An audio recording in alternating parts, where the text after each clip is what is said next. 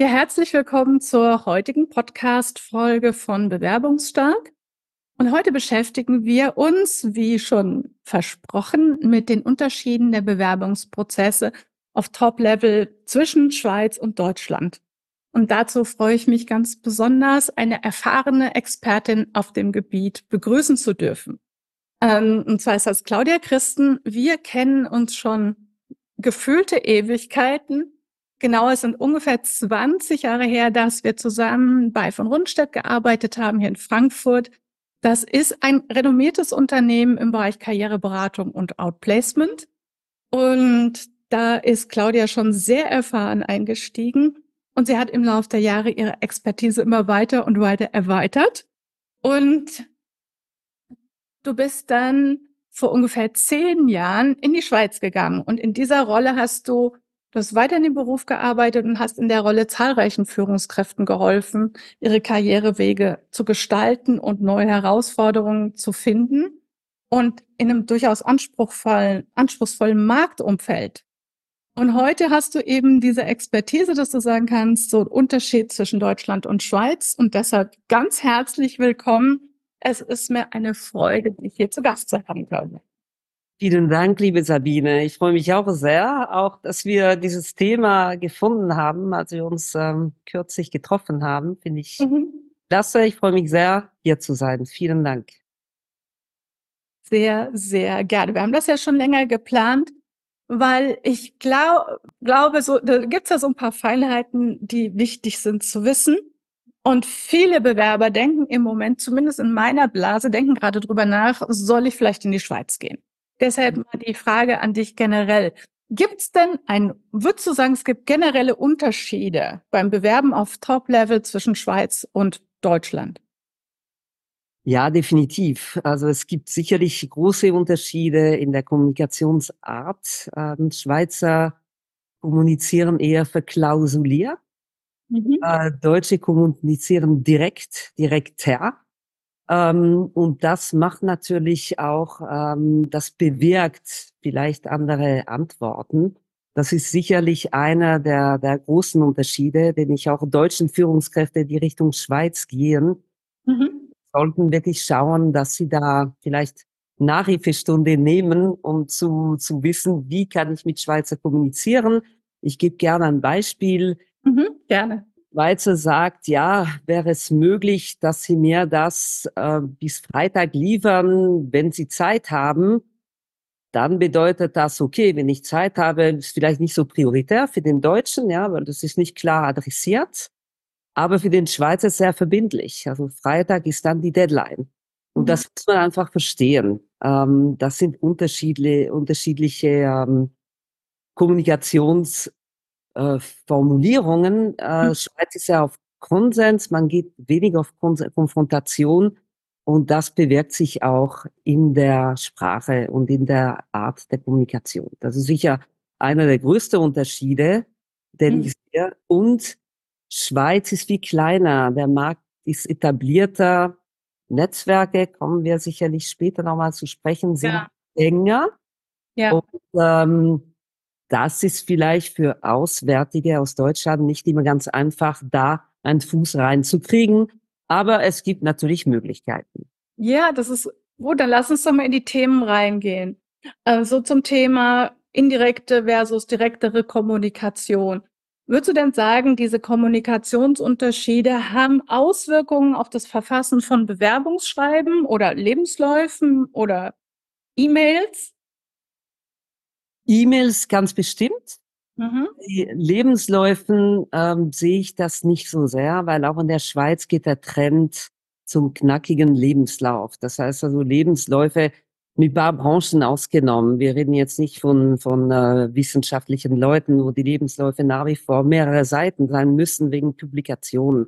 Wir bleiben bei den Führungskräften äh, da sagen wir also zwei, maximal drei Seiten, selbst bei einer 30-jährigen Erfahrung reicht. Es geht darum, dass man wirklich auf einen Blick das Wesentliche rausnehmen kann. Auch da, ich denke, wie in Deutschland, ist weniger mehr. Mhm. Das scheidet sich nicht groß. Und das Motivationsschreiben, ja, das ist so ein Thema viele wollen es nicht mehr, aber trotzdem sollte man es liefern, es sei denn, es ist explizit äh, vermerkt, bitte kein Motivationsschreiben. Mhm. Und da geht es natürlich drum, dass man nicht den CV repetiert, das ist in Deutschland wahrscheinlich ähnlich, sondern wirklich die Motivation und warum das Unternehmen, warum diese Stelle. Und das sehen wir oft, dass meistens in den Motivationsschreiben die Motivation fehlt für den Job. Und die muss unbedingt rein. Da muss man sich Gedanken machen, warum eigentlich genau das? Das muss ich, Ja, finde ich auch auf dem Level auf jeden Fall. Warum soll es das Unternehmen sein? Und ich finde ja auch noch, da müsste auch noch ein Nutzen rein. Also so welchen Nutzen kann ich dem genau. liefern? Ja. Welche, mit welchen? Ja, genau. Sind im Prinzip drei Abschnitte. Motivation, Legitimation und dann das Wir, was wir zusammen bewerkstelligen können. Ja, das sind die drei Absätze, die wir in der Schweiz hier ähm, vorschlagen. Mhm. Und wenn du mit mir über Schweizer Kommunikation sprichst, Jetzt habe ich noch eine Frage an dich. Und zwar, ich kenne das so, dass in der Schweiz die Du-Kultur doch wesentlich verbreiteter ist als bei uns. Ähm, spielt das auch in das Thema Bewerbung irgendwie rein? Definitiv. Die Du-Kultur hat sich hier sehr stark etabliert, hat sicherlich damit zu tun, dass ähm, die Schweiz weniger hierarchisch ist, mhm. äh, mehr auf Konsens, eine Bürgergesellschaft, das heißt mehr wir sind alle gleich, auch wenn es nicht der Fall ist, ja, entre parenthèses. Aber sicherlich, Du-Kultur ist in vielen äh, Bewerbungen angekommen und es sind auch oft ähm, Anzeigen per Du. Ah, okay. Das sehen wir viel. Und da ist es durchaus äh, auch angebracht, möglich in der Du-Form zu antworten. Also das heißt, würde es empfehlen, das zu spiegeln, was man dann eben auch in der Jobausschreibung vorher sieht. Genau. Das fällt natürlich Deutschen schwer, ist mir auch am Anfang hier schwer, schwer gefallen, denn ähm, alles per Du, auch in den Unternehmen, ja, wir sind alle per Du, das möchte man vielleicht nicht. Also ich hatte am Anfang sehr viel Mühe damit. Gut, jetzt nach fast zehn Jahren bin ich, habe ich mich angepasst, mhm. aber es ist eine Hürde, definitiv eine Hürde. Ja, es ist wahrscheinlich eher ungewohnt. Wobei ich finde ja immer, sobald man in einem Unternehmen ist, wird ja auch hier immer mehr geduzt. Ja. Einfach ein Punkt, den man wissen sollte, dass das kein Disrespect ist oder eine andere Kultur. Da finde ich ja immer, when you're in Rome, do like the Romans do. Ja. Genau. Ja. ja. Machst du dich nicht unbedingt beliebt. Aber das ist ein guter Punkt, Sabine, wenn du sagst, do like the Romans do. Das ist halt, weil die Kultur so einerseits so eng ist, ist sie trotzdem sehr weit auseinander. Wenn wir kulturelle Unterschiede anschauen, dann denken wir Deutschland und China, Riesenunterschied. Aber Deutschland, Schweiz, oh, wir sind doch Nachbarn, die sprechen Deutsch, ist doch alles easy. Und ich glaube, da ist der Gedankenfehler drin, ja, weil die, die Schweizer sind den Deutschen ein bisschen feindlicher eingestellt. Die Deutschen mögen grundsätzlich die Schweizer. Und da haben wir schon eine kleine, ja, eine kleine ähm, Störung, sage ich mal, im Bilde drin. Und ähm, das finde ich interkulturell sehr spannend zwischen beiden Ländern. Ja, das ist mir auch schon zu Ohren gekommen, dass es da vor, manchmal Vorbehalte gibt. Was kann ich denn als Deutscher tun, um diese Vorbehalte nicht zu bestärken, sondern um sie eher auszuräumen? Also wenn ich da einen Job haben möchte. Also für mich ist sicherlich die, die äh, Kommunikationsart. Einfach darauf zu achten, welche Wortwahl ich, ich treffe, ähm, wie kann ich mehr auf den anderen zugehen? Vielleicht auch ähm, nachfragen, habe ich es richtig verstanden? Oder wenn es nicht klar genug ist, vielleicht eine Frage zu stellen, aber nicht mit der Tür ins Haus. Das würde ich nicht empfehlen. Und das bedingt natürlich, dass man sich selber konditioniert und selber sagt, okay, ich gehe jetzt in ein anderes Kommunikationsumfeld rein was auch nicht einfach ist, das gebe ich zu. Aber es lohnt sich. Der Schweizer will abgeholt werden. Der Schweiz will, der Schweizer möchte ähm, ja auf eine Art wertgeschätzt werden. Er möchte äh, angehört werden. Und da geht's vielmals drum, zwischen den Zeilen zu lesen. Und da empfehle ich einfach mal einen Schritt zurück, vielleicht nachfragen und dann einfach gucken, dass man nicht von oben herab kommuniziert. Sonst entsteht eine gewisse Arroganz und da machen die Leute zu. Naja. Verständlich, mehr als Verständnis. Lass uns doch noch ein anderes wichtiges Thema aufgreifen, was du vorhin schon gesagt hast, und zwar Thema Netzwerken, die Bedeutung von Netzwerken. Wie wichtig sind denn Netzwerke für die Jobsuche in der Schweiz und wie können sich deutsche Führungskräfte da einbringen? Genau, danke für, die, für, die, für den Punkt, Sabine. Ich denke, das ist extrem wichtig. Auch in Deutschland ist Netzwerk wichtig, gar keine Frage. Nur Deutschland ist sehr groß. Das heißt, es verteilt sich vielleicht ein bisschen besser. Die Schweiz ist klein. Es ist, ja, muss man leider sagen, an alle Damen, die, die uns zuhören, ein Old Boys Network nach wie vor. Ähm, Seilschaften, die im Sandkasten entstanden sind, in der Schule. Man geht aufs gleiche Gymnasium und das bleibt auch an der Uni. Ich habe Gott sei Dank sehr viele ähm, gute äh, Kontakte behalten von Uni-Zeiten. Das hat mir am Anfang hier sehr geholfen, auch für Informationen im Markt, weil Netzwerk geht ja auch darum, Informationen zu kriegen. Und da empfehle ich einfach Deutschen, die hierher kommen, dass sie sich die, die, die für sie relevanten Netzwerke raussuchen. Ja, also wenn ich vom Maschinenbau komme, da gibt es zum Beispiel SwissMem, das ist eine, eine riesen äh, Verband für, für, mit, also für eben diese Metallleute und da, die machen Veranstaltungen, da kann, kann man sicher nicht in Kontakt kommen. Und wenn ich irgendwie in der Pharmabranche bin, da gibt's andere Netzwerke. Damen empfehle ich auch Frauennetzwerke zu besuchen. Die sind hier sehr stark, machen mittlerweile sehr, sehr viel. Da kommt es nat natürlich auch drauf an, in welchem Sektor ich bin. Bankerinnen können in der 100 Women in Finance gehen. Das ist ein Netzwerk hier auch in der Schweiz, was ähm, in allen drei Sprachregionen da ist. Und das sind äh, tolle Frauen, die sich gegenseitig helfen für die Jobs. Und so kann ich mich auch als Ausländer, was Deutsche dann im ersten Moment sind, ähm, da reinbringen. Der, der Vorteil ist, dass ähm, das Old Boys Network ein bisschen abstirbt, weil die jüngeren Generationen kommen nach und die Netzwerken anders. Die sind natürlich mit LinkedIn aufgewachsen. Die, die, die, die, die, die, die, die haben ein, die Netzwerken ein bisschen breiter. Und das ist dann ein Vorteil, dass man mit LinkedIn auch in Kontakt treten kann mit den Menschen, die für einen interessant sind. In der Schweiz durchaus auch, keine Angst, ähm, auch zwei Stufen höher mhm. äh, kontaktieren. Ja, das ist hier kein Thema. Das ist ja sicherlich auch ein Vorteil für das Thema ähm, initiatives Vorgehen. Absolut. Ähm, wir ja. beide Fans vom Thema Initiativbewerbungen. Ähm, wie effektiv sind denn initiativgeführte Bewerbungen in der Schweiz? Was würdest du sagen? Wie funktioniert das?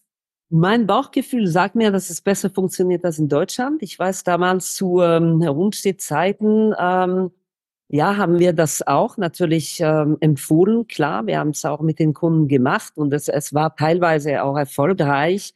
Aber in der Schweiz, muss ich sagen, habe ich größere, äh, viel größere Erfolge damit. Mhm. Ähm, also wenn ich eine Prozentzahl wagen darf, würde ich sagen, es funktioniert zumindest, um ein äh, Meeting zu kriegen. Es geht ja darum, dass ich erstmal die Tür aufmache, eingeladen werde. Danach heißt ja nicht, dass ein Job dahinter ist. Aber ich habe die Möglichkeit, dort zu sitzen, meinen Punkt zu machen, über ein Thema mit der Person zu reden, die uns beiden am Herzen liegt. Und dann entweder ich werde weiterempfohlen, dass die Person sagt, Mensch, Frau Christen, was Sie da sagen, ich kenne jemand, der braucht genau diese Fähigkeiten und da bin ich schon wieder weiterempfohlen. Aber um einen Fuß in die Tür zu kriegen, das funktioniert ganz gut. Ich würde sogar wagen zu sagen, über 50 Prozent ja. unseren Kunden hören. Hm? Da kann ich dir auch sagen, das, das freut mich zu hören, das finde ich auch spannend, weil ich muss auch sagen, dass sich das hier in Deutschland enorm erweitert hat. Also mhm. Ist viel, heutzutage viel erfolgreicher als vor 20 Jahren. Das glaube ich, ja. Ich glaube eben, dass sich die ganze Networking-Kultur und das Bewusstsein auch, ja, und auch das Nutzen von LinkedIn, aber auch bei Live-Netzwerken, es hat sich verändert und das ist gut. Und deshalb ist das ein Weg, den ich jedem empfehlen würde. Okay. Absolut. Absolut. Thema letzte Frage. Äh, Claudia, du kennst ja das Thema mit den sogenannten verbotenen Fragen. Ähm, in unserem Vorgespräch hast du mal erwähnt, so da gibt es einen anderen Umgang mit dem Thema, was wir hier die verbotenen Fragen nennen in der Schweiz. Erzähl mal, wie ist das mit dem Thema in der Schweiz? Also die Fragen werden teilweise gestellt. Ja, also das erinnere ich mir zwar auch von Deutschland früher so ein paar Fragen, aber ich glaube in der Schweiz sind sie einfach gehen sie ein bisschen liberaler damit um.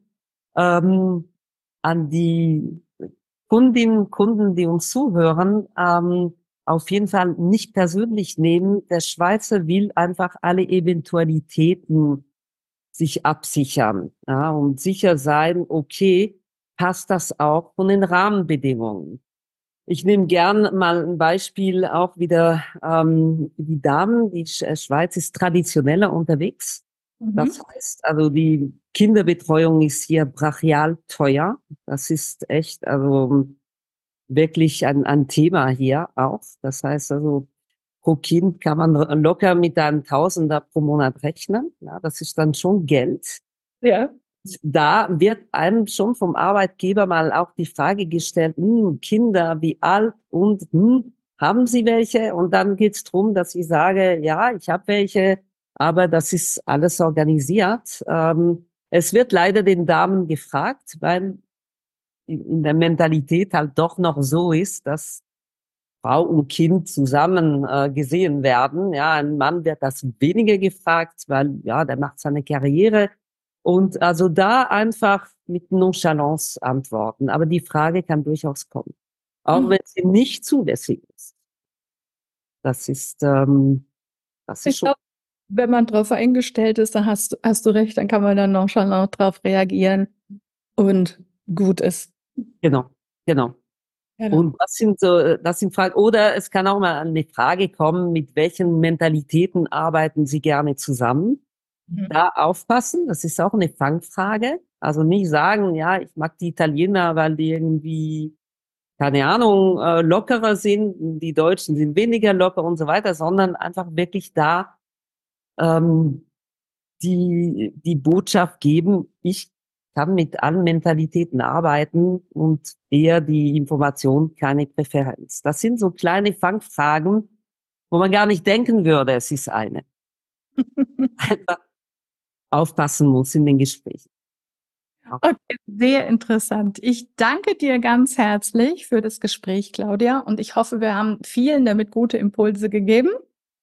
Und ähm, ich freue mich auf unser nächstes Treffen. Ganz herzlichen Dank, Claudia. Dank, Sabine. Danke für die Einladung und äh, ich freue mich auch auf unser nächstes Treffen. Ja. Danke. Dann, tschüss. Tschüss, Sabine. Danke.